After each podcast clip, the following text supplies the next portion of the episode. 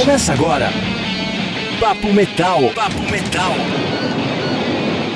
Mais uma edição do Papo Metal começando agora e hoje tem participação internacional, entrevista com o Root Brain, banda da Finlândia. Os caras estão trabalhando no primeiro disco e vão contar tudo pra gente o que tá rolando. Tem também Sun Roads, banda de hard rock. Os caras estão se preparando para lançar disco novo. Você vai ficar sabendo de tudo também. Então já segue a gente no Instagram, arroba Papo Metal Podcast, no Facebook também, arroba Papo Metal e cola na grade que tá começando. Thank you.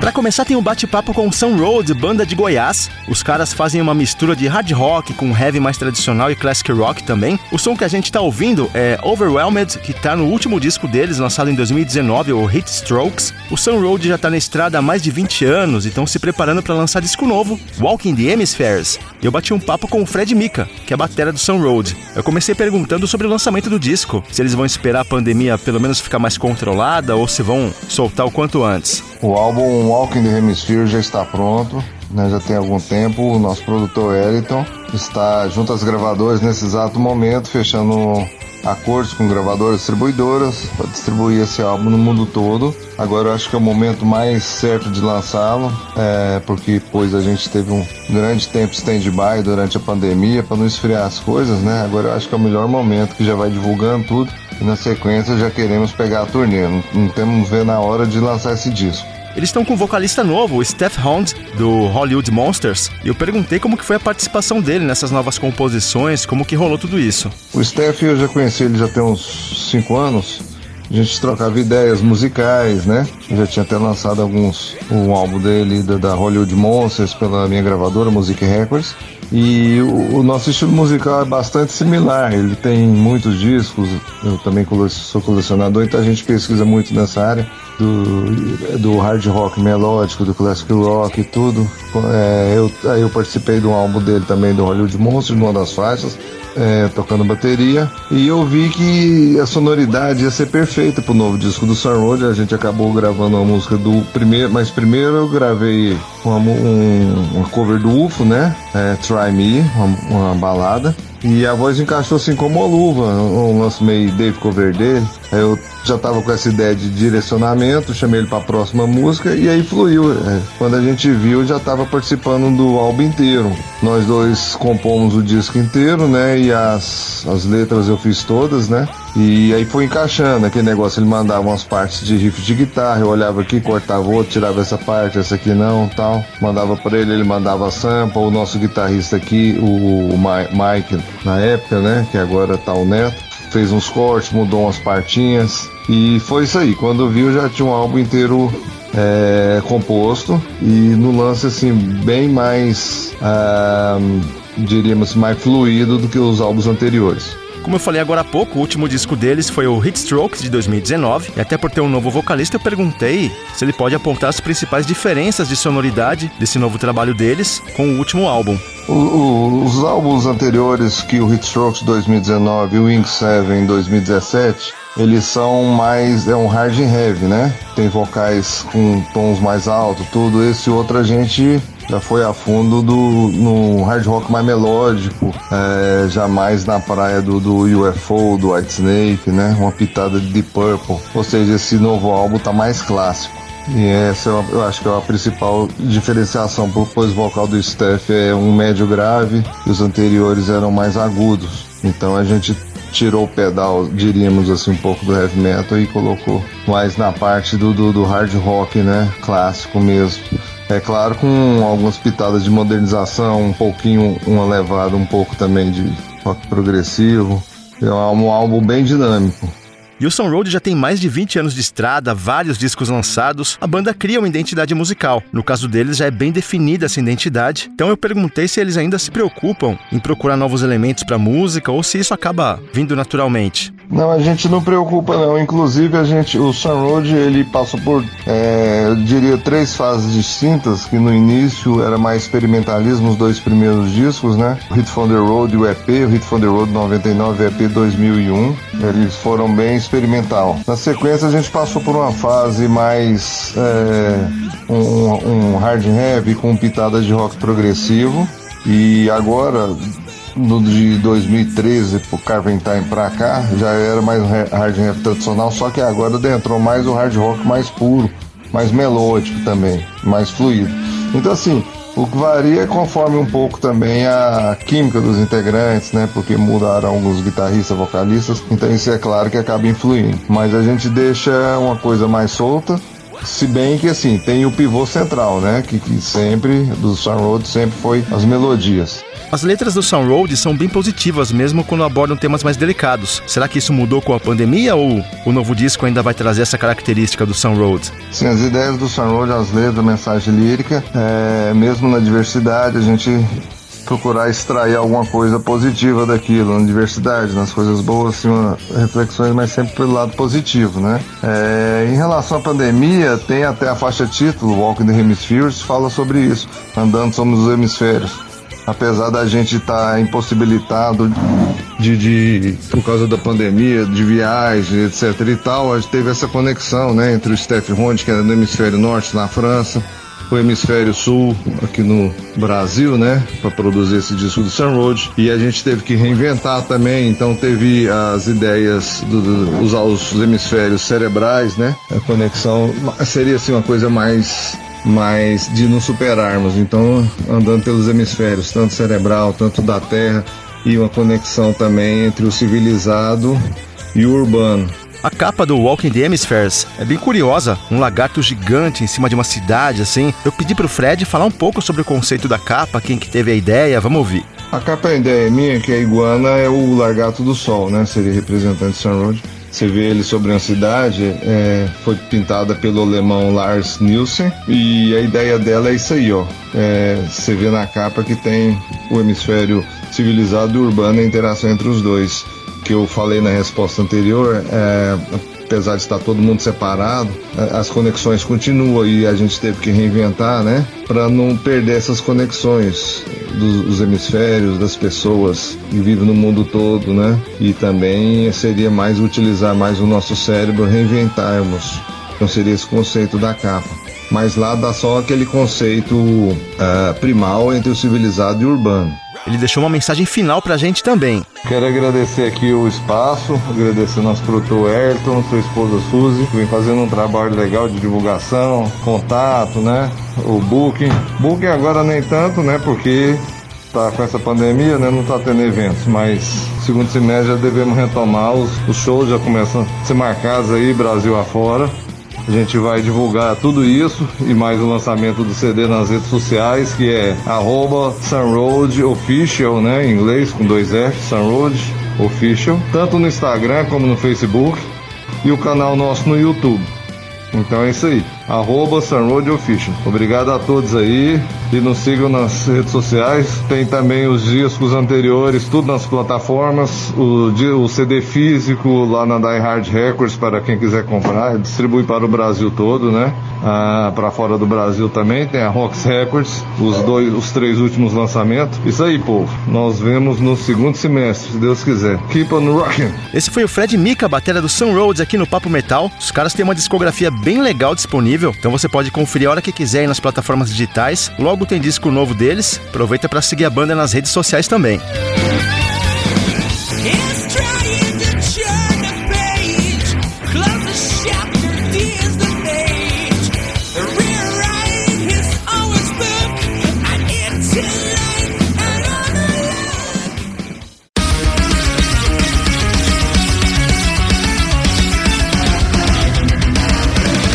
Lançou disco novo recentemente e eu não poderia deixar de falar foi o Edu Falaschi. Ele soltou o Vera Cruz, que é o seu primeiro disco solo, e tinha muita expectativa com relação a esse lançamento e o Edu não decepcionou não. A gente tá ouvindo Sea of Uncertainties, uma das melhores do disco e provavelmente a mais angra também. Lembra muito a fase do Temple of Shadows, eu acho que não poderia ser diferente, até porque na banda do Edu, além dele, tem o Aquiles Priester na bateria e o Fábio Laguna nos teclados, que são ex-integrantes do Angra também. Então você tem aí três ex-integrantes da banda fazendo música, então acho muito normal que muita coisa soe como o Angra fazia na época deles. O disco também tem algumas participações especiais, a que mais me chamou a atenção, além da da Elba Ramalho, na última faixa Rainha do Luar, foi a do Max Cavaleira, na música Face of the Storm, que é a mais pesada do disco e possivelmente de toda a carreira do Edu Falaschi. Tem momentos bem extremos, muito legal o, contraponto da voz do Max com a voz do Edu. O disco também tem muitos momentos de virtuose, mas músicas mais cadenciadas também, como a Landia Roy, que é uma música bem mais viajante, bem mais cadenciada também. E o que me chamou muita atenção no Veracruz é que o Edu tá cantando de uma forma muito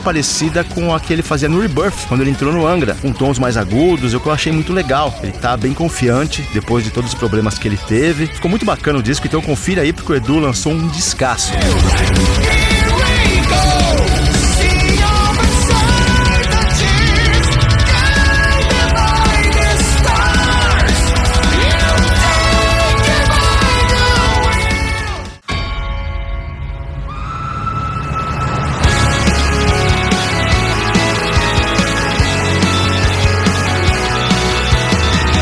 Outro lançamento que me chamou muito a atenção foi do Power Wolf. A música que a gente está ouvindo é Demons Are a Girl's Best Friend, que vai estar num disco bônus do próximo álbum deles, Call of the Wind, que sai dia 16 de julho. Essa música, na verdade, é uma regravação. A original está no disco The Sacrament of Sin de 2018, só que essa versão nova trouxe a participação da Alissa White Glass do Arch Enemy e ficou sensacional. Muito boa, melhor que a original, na minha opinião. Ela trouxe uma pegada bem mais agressiva para a música e o clipe também está disponível no YouTube para você conferir. Assiste lá que eu tenho certeza certeza que você vai curtir.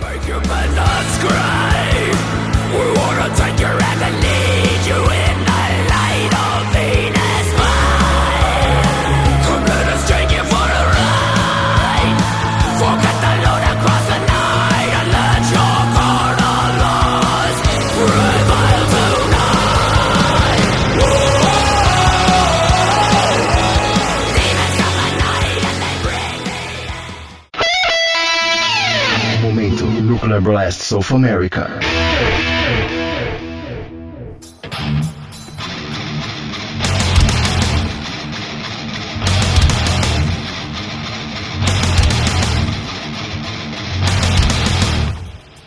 Momento Nuclear Blast of America de hoje é com Sepultura, que para mim é uma das bandas que mais sofreu com a pandemia. Isso porque eles lançaram o melhor disco da fase deles com o Derek, que foi o Quadra, e não puderam sair em turnê. Então os caras com um baita disco na mão, todo mundo elogiando, crítica, público e sem poder fazer shows. O que levou o Sepultura a criar a Sepulquarta, um evento semanal que eles fizeram durante a pandemia com participações especiais, o que agora vai virar disco. Sai dia 13 de agosto, com 15 versões que eles fizeram durante o isolamento, com convidados. Uma delas é que a gente está ouvindo, Mask, que é do disco Kairos, e trouxe a participação do Devin Townsend, do Strapping Young Lad. Ficou animal e curioso demais. Ouviu Sepultura com duas guitarras de novo. Eu gostei muito do resultado, então já anota aí. 13 de agosto tem lançamento do Sepultura, disco Sepulquarta. E para ficar por dentro de todas as novidades da Nuclear Blast no Brasil, segue aí no Instagram, arroba Nuclear Blast South America.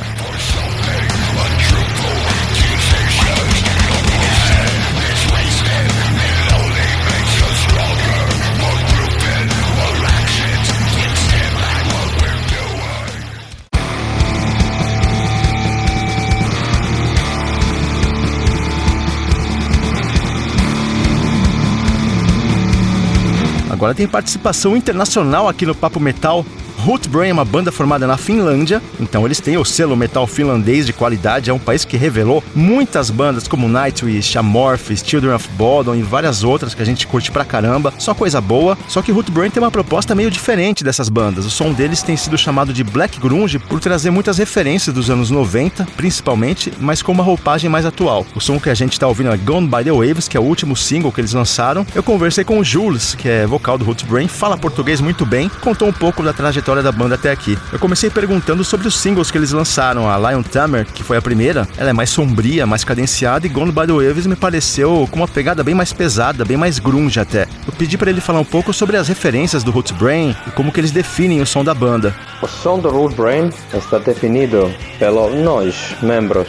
Nós todos temos nossas próprias praias na, na, música e metal e quando estamos juntos e fazendo música junto, então todo mundo vai botar a própria ideia na música, no, no, no arranjo. Então eu acho que esse aqui é, faz no final o resultado, como está o som do, do Root Brain. E nós todos amamos o metal dos anos 90 e com certeza é uma grande inspiração para nós como por exemplo uh, Entombed, Alice in Chains, Sepultura, Paradise Lost, todas essas bandas uh, que ainda estamos uh, escutando. Então isso faz o base. Eu perguntei sobre o disco de estreia deles, o Breakwater, se eles vão esperar a pandemia acabar ou ficar pelo menos mais controlada para lançar, ou se eles já vão soltar o quanto antes. Sim, a ideia seria lançar o álbum Breakwater já esse ano ainda. E vamos ver, esperamos que essa pandemia vai acabar logo, mas acho que só vai acabar quando tenha suficiente pessoas vacinadas. Mas nosso alvo é lançar o álbum mais rápido que possível quando nós vamos achar o parceiro próprio, o parceiro certo. Mas é sempre também uh, uma coisa de lançar música só para lançar. O importante também é achar os, uh, os parceiros certos. E esse aqui ainda estamos procurando. Estamos pensando opções e sempre demora um pouquinho, mas é, é a maneira certa para nós fazer, fazer essa coisa assim. E o Vitor Santura, guitarrista, no início era só o produtor da banda, mas acabou se tornando um membro do Root Brain. E perguntei pro Jules como que aconteceu esse processo. Tem outra banda que é do Thomas, se chama Coleman Laxo. Eles já trabalharam muito com, uh, com Victor e então uh, Thomas gostou muito de trabalhar com Victor e pensou com, no começo de Root Brain que é a única opção, opção que ele, ele quer trabalhar com uh, Victor uh, gravando uh, essas músicas. Então escolheu uh, chamar ele como, como engenheiro e também engenheiro de som e produtor. E quando eles estiveram gravando as músicas na Alemanha, Victor gostou tanto. Ele pensou que, porra, essa que música é, é muito tipo da música que eu gostaria de também fazer. E os caras começaram a pensar que, então, nós só temos um, um guitarrista agora, então, você pode juntar conosco e uh, vamos ter também é outro guitarrista muito bom ajudar nós a criar nosso som. E como que ele fez? Como produtor, ajudou a criar o som e também entrou botando, uh, botando marca dele acima das músicas. Então foi uh, um processo que uh, ele gostou tanto da música da banda e acabou de juntar com, com a banda. Assim que foi a entrada dele. Como você percebeu, ele fala português muito bem. Pedi para ele contar pra gente como que surgiu esse carinho dele pelo Brasil, essa identificação, já que a Finlândia é um país conhecido por ser um lugar muito organizado, onde tudo funciona certinho. E aqui no Brasil a gente tem inúmeras dificuldades, né? Pedi para ele falar um pouquinho sobre essa relação próxima que ele tem com o Brasil e como que ele enxerga os nossos problemas também. Eu mudei no Brasil em 2012, mas uh, em 2009 eu viajei lá a primeira vez eu encontrei com minha esposa durante essa viagem. Então, assim que a vida acontece às vezes, nunca sabe. E foi uma grande experiência para mim fazer essa decisão para mudar para o Brasil, porque eu estava uh, eh, me sentindo durante, durante essa época que eu preciso uma mudança. Uh, eu achei que eu estava me matando no trabalho na Finlândia, estava totalmente no burnout e foi uma decisão que eu achei que agora eu posso me, posso me construir de novo no outro lugar e eu consegui fazer isso. Eu comecei também a trabalhar no, no Brasil com, com turismo, então também achei eh, uma maneira de também viver com o que eu estou fazendo lá. Então, essa aqui é mais importante, tem que achar maneiras uh, certas para sobreviver num lugar. Eu entendo quando você está falando que o Brasil tem tantas dificuldades. Cara, todos os países têm tantas dificuldades. Pode ser dificuldade com crime, pode ser dificuldade com violência, pode ser dificuldade com ser humanos em geral. E eu estou me sentindo que vida é mais livre no Brasil que na Finlândia. E eu gosto disso. O pessoal está mais, uh, mais alegres, Claro que todo mundo sempre está reclamando sobre as uh, mesmas coisas, mas eu não tenho muitos amigos brasileiros que, que sempre estão reclamando sobre, sobre vidas deles. O pessoal está mais satisfeito e aceitam mais o que, o que está acontecendo. Mas uh, eu não estou falando disso, que o pessoal está aceitando coisas que estão erradas. Não. Estou falando disso que uh, na Finlândia tem muitas pessoas que estão reclamando de tudo, cara. Tem uh, pessoal reclamando que, que, por exemplo, vizinho deles está, ou, sei lá, caminhando fora da casa, ou só, só, só vendo eles da janela que, ah, tô vendo essa, meu vizinho, não, não quero ver meu, meu vizinho. Sobre um, umas coisas minúsculas, minúsculos. Então, eu não tô vendo isso mais no, no Brasil. O pessoal aceita os outros mais. Eu gosto disso. O cenário de rock e metal na Finlândia é muito rico, mas o Roots Brain parece se inspirar muito mais no grunge de Seattle do que nas bandas locais. O Julius falou um pouquinho como que surgiu essa identificação do Roots Brain com a música americana. Só posso falar sobre minha parte. Uh, essas bandas que uh, eu escutei quando estava crescendo e eu acabei de amar, uh, os maiores para mim não, não foram finlandeses, foram americanos. Acho que todos americanos. Então eu amei muito quando ouvi a primeira vez, por exemplo, Alice in Chains, Dirt, uh, essa, essa, esse álbum uh, deixou uma tatuagem na minha alma. Então, uh, para mim, por exemplo, procurar inspiração, muitas vezes vai, vai lá nos, nas, nas épocas quando eu apaixonei com uh, rock e metal e com outras coisas, com depois isso eu uh, como que eu uh, apaixonei com Sepultura ou Stone Entombed então, essas bandas que fazem essa grande influência para você, também você vai mostrar sempre talvez um lado ou um cara sobre, sobre essas bandas na sua música também. Então, eu sei que a Finlândia como país de metal é famoso, nós temos essa fama, mas pessoalmente, uh, maiores bandas para mim sempre, sempre foram uh, internacionais ou, ou, ou, americanos.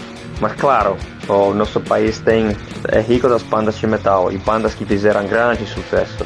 Nightwish, Children of Bottom, Amorphis. Uh, eu gosto tudo disso, mas uh, as principais bandas mais importantes para mim, pessoalmente, foram uh, os americanos, bandas americanas que eu, uh, que eu escutei crescendo. E será que a identificação do Julius é musical também com o Brasil? Será que a gente pode esperar alguma influência de música brasileira no som do Roots Brain? Sei lá, cara. Vamos ver. Mas acho que uh, o Breakwater não tem tanta influência brasileira, acho que não. Mas uh, tem muitas bandas brasileiras uh, que, eu, que eu gosto. E, eu, e o lado que eu gosto mais é como muitas bandas estão brincando com, uh, com ritmos, estão sempre tentando botar diferentes ritmos na música de rock ou música de metal ou também música do pop, porque ritmo é, é, é uma, uma base da música brasileira. E eu acho que uh, tentando fazer alguma coisa assim, tirando influência da música brasileira, uh, tem, que, tem que fazer uma, um trabalho belo, porque tem, tem tantos uh, exemplos onde bandas estão tentando copiar um estilo e não estão fazendo muito sucesso, sucesso com essas coisas não, porque primeiro você tem que saber o que você está fazendo e é uma inspiração natural não é uma inspiração forçada, porque inspiração não chega forçando. Então, mas como que eu não sou baterista, eu não, não sou uh, per, percussionista, para mim é difícil uh, botar um, uma marca de música mais rítmico. Mas com certeza, uh, com certeza não, não. Sempre, sempre nós vamos uh, deixar espaço para, para influência ou inspiração que, que chega da fora e chega natural. Tem a mensagem final do Jules também. Valeu, podcast Papo Metal. É, Jules aqui, do Root Brain, banda finlandesa, alemã. E eu chamo todo mundo a conhecer nossa música. Vai para Spotify, procura Root Brain. Vai para YouTube, procura uh, Root Brain e você vai achar alguma coisa bem bacana. Valeu, galera. Tudo de bom. Abração. Gente boa demais o Jules, muito legal essa identificação que ele tem com o Brasil. Os dois sons que eles divulgaram até agora tem muita pegada, bom demais. Eu tô ansioso para ouvir o disco completo do Root Brain. É bem diferente do que a gente ouve normalmente das bandas da Finlândia. Então acompanha os caras aí nas redes sociais, nas plataformas digitais, porque é um puta som.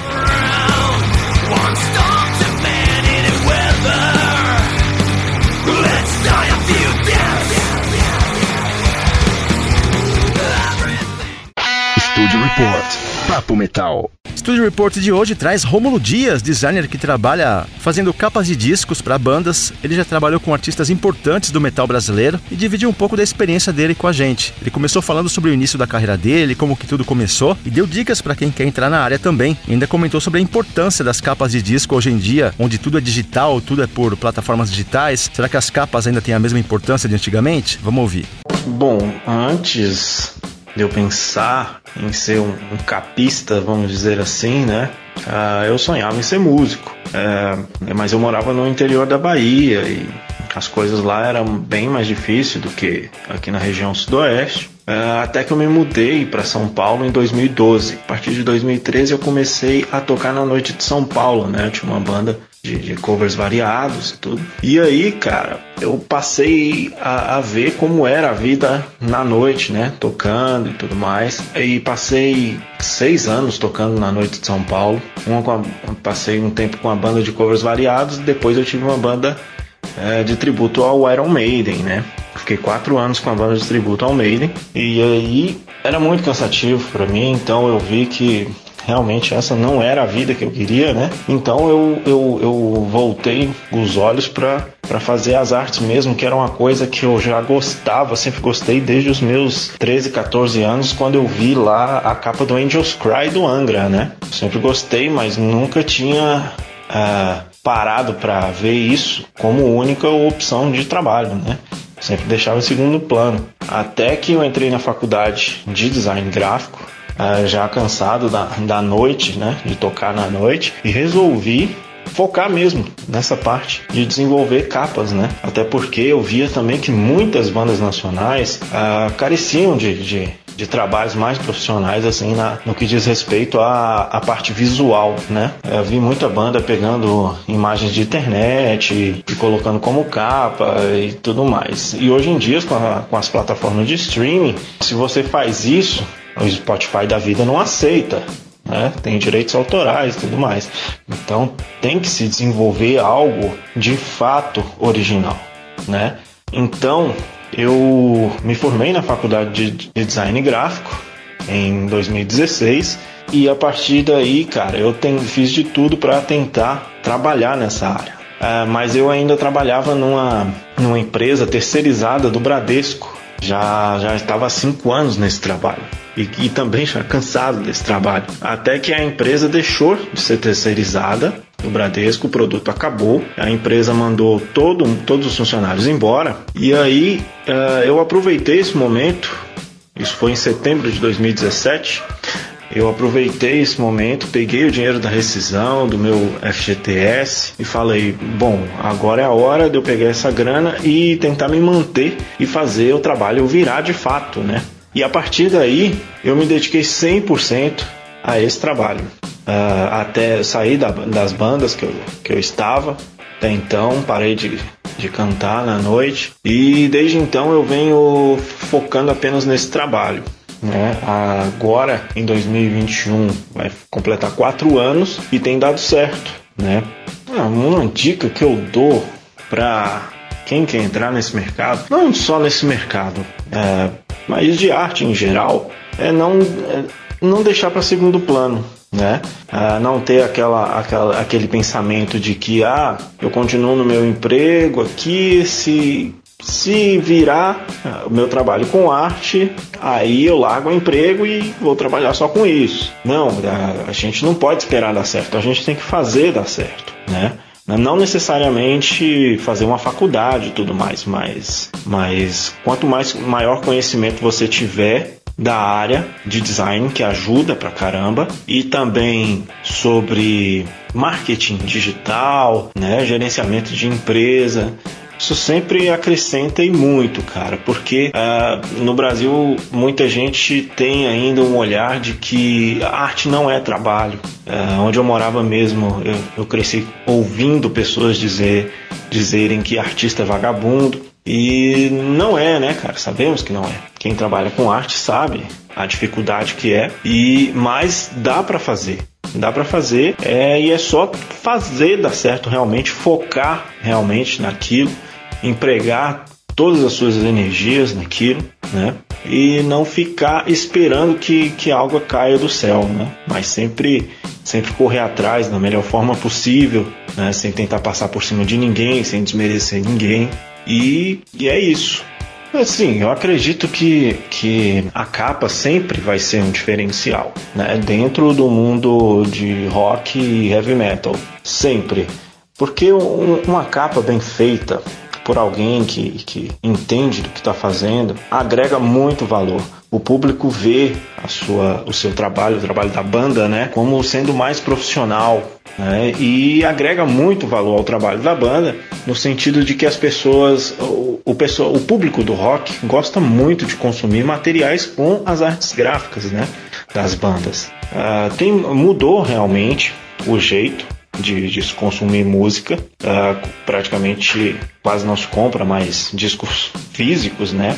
Mas há quem goste bastante há umas opções também de fazer com que o público compre esse material físico. Temos aí o exemplo do, do Edu Falaschi com Vera Cruz, né? lançou um digibook com camiseta e tudo mais. E você vê que nada disso tem o rosto dele, né? É tudo a arte, a arte da capa do Vera Cruz. Então sim, faz a diferença. E o cara fez duas mil cópias desse material material e foi sold out, entende? Então faz diferença. Acredito que as bandas devem sempre olhar com importância para esse material, né? Nunca deixar de lado, porque quem nunca comprou um CD, é, né, por, por conta da capa, eu já comprei, eu já comprei camiseta só por conta da arte, nem conhecia a banda, entende? Então, acredito que sim, faz diferença e vai fazer por, um, por muito, muito tempo ainda. Acredito que que não vai acabar. Uh, agora, o maior diferencial que se vê hoje é que, como a galera, o público, né, vê as artes de capa mais pela tela do celular, então é um tamanho bem reduzido, né? Um tamanho muito reduzido, então uh, o jeito de construir a arte também mudou. Né? Já não são, vou citar um exemplo aqui, como a Somewhere in Time do Iron Maiden, por exemplo, que tem muitos elementos pequenos, né? Que a galera gostava de pegar o disco e ficar procurando os detalhes e tudo mais. Hoje, como se vê no celular, a mensagem tem que ser rápida, né? Uma capa que funciona muito bem, por exemplo, nos, nos streams da vida, seria a Roots do, do Sepultura. Né? Uma imagem grande que já passa a mensagem automaticamente, uma mensagem rápida, que você bate o olho e você já sabe que banda se trata, entendeu? Ele falou um pouco das bandas que já trabalharam com ele e também se teve alguma capa mais especial que ele curtiu mais fazer. E como será que funciona o processo de criação também? A banda já traz a ideia ou ele que sugere alguma coisa? Se liga só. Olha, eu trabalhei com muitas bandas, ainda não trabalhei com bandas muito grandes, né, muito conhecidas, mas já trabalhei com bandas do mundo inteiro. Uh, já trabalhei, por exemplo, com a com a Silent Winter da Grécia. Já trabalhei, trabalhei recentemente com o Alírio Neto, né? Fiz duas artes para ele, na verdade. Fiz uma uh, da Brief, que foi um, um cover que ele fez ao tributo ao Edu, Fala, ao Edu Falaschi, né? Que é uma música do Almar. E fiz agora a, toda a concepção gráfica da, do disco solo do Alírio. É, trabalhei também com a Medjai, ainda trabalho com eles sempre. Eles começaram a carreira praticamente juntos comigo. Trabalhei com a Heretic, que é uma banda de Goiânia excepcional, sensacional. E agora uma alguma capa que foi mais especial de produzir, eu diria que mais recentemente a do novo álbum da Medjai, que é a Cleopatra 7, né? Por quê? Porque foi uma arte que eu tive eu tive que fotografar modelo, tudo mais para criar a imagem da Cleópatra, né? Então foi um trabalho bem legal de se fazer assim, uh, por conta dessa outra parte, né? que foi a de fotografar modelo e depois colocar todos os adereços na personagem e toda a concepção gráfica do disco tá, tá muito bonita. A capa já pode ser conferida na internet, nas, nas redes sociais da Medjai, até mesmo lá no, no meu Instagram. Agora eu posso afirmar que o álbum também vai ficar maravilhoso, cara. Bom, o meu processo de produção ele é bem sistemático. Né? Eu gosto de fazer mapas mentais, né? gosto de ter sempre o briefing da banda. O briefing, para quem não sabe, é eu faço um pequeno relatório né, com umas 10 perguntas uh, ah, para saber qual a mensagem que a banda quer passar com, com o trabalho, né, se eles têm preferência de cores e essas coisas. E o conceito sempre parte da banda, né? Nunca, nunca de mim, porque apesar de muitas vezes um álbum ou um EP, seja lá qual for o trabalho, não seja conceitual, a arte ela tem um conceito, ela tem uma mensagem, né? Então a banda precisa ter isso em mente para mim passar e assim eu conseguir desenvolver o trabalho em cima desse conceito, né? As, muitas vezes até acontece de uma banda enviar é, dizendo exatamente o que quer, né? Ah, agora tem algumas coisas que eu realmente não faço. Por exemplo, aquelas capas mais gore, né? Com é, estilo Cannibal Corpse, por exemplo, que tem, que tem um monte de, de tripa, essas coisas assim. Cara, isso aí não é meu estilo. Que fique claro, é por conta de estilo mesmo, entende? Ah, então eu realmente não gosto de fazer esse tipo de trabalho. Também não, não faço uh, logos de, por exemplo, death, black metal, são aqueles logos bem mais ilegíveis assim, né? Não é minha praia, eu admito. Então eu, eu, quando aparece trabalhos assim, eu prefiro nem, nem pegar para fazer, né? Até indico outras pessoas que trabalham melhor com isso aí. Tem a mensagem final também do Rômulo, se liga. Pô, gostaria muito de agradecer o espaço. Uh, quem sabe assim, mais bandas abram os olhos né, para essa parte, que é tão importante quanto a própria gravação do disco. Né? É sempre bom lembrar que as bandas têm que ter um profissional para fazer essa parte da, da, da, capa, do encarte, no caso de, de material físico, camisetas e tudo mais. É, a banda precisa ter um olhar profissional, um olhar de empresa mesmo para esse tipo, para essa parte, né? Do trabalho. Então gostaria muito de agradecer o espaço aqui e para me encontrar nas redes sociais é só digitar rdd.artwork, né? rdd.artwork. Tanto no Facebook quanto no, no Instagram, é, vocês conseguem me encontrar assim. Beleza? Então, no mais é isso. Gostaria de agradecer e fiquem em paz aí. E qualquer coisa é só chamar a gente. Abraço! Rômulo Dias aqui no Papo Metal, o cara já trabalhou com bandas muito importantes do metal nacional, fez capas muito lindas, interessantes pra caramba. Então, acompanhe ele nas redes sociais, no Instagram, o rdd.artwork. Se você tem banda, tá precisando de alguém para fazer a capa, ele é o cara.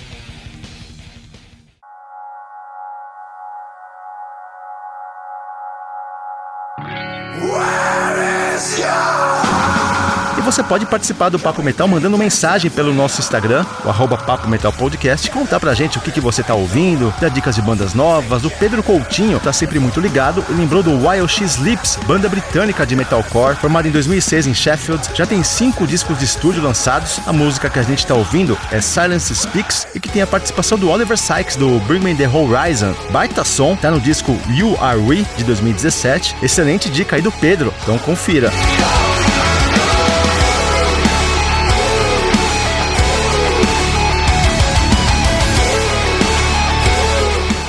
Dica para encerrar essa edição do Papo Metal: leitura leve, só que não, viu? Bíblia da Carnificina, a biografia oficial do Cannibal Corpse. Além de contar a história da banda, os membros também falam um pouco sobre infância. Tem várias fotografias raras do acervo deles. Então é só você procurar na internet que está disponível para venda no Brasil, em várias livrarias aí vendendo. Beleza? Esse foi o episódio 24 do Papo Metal que fica por aqui. Siga a gente nas redes sociais, arroba Papo Metal no Facebook, arroba Papo Metal Podcast no Instagram. A gente se fala na próxima. Até lá! Você ouviu? Papo Metal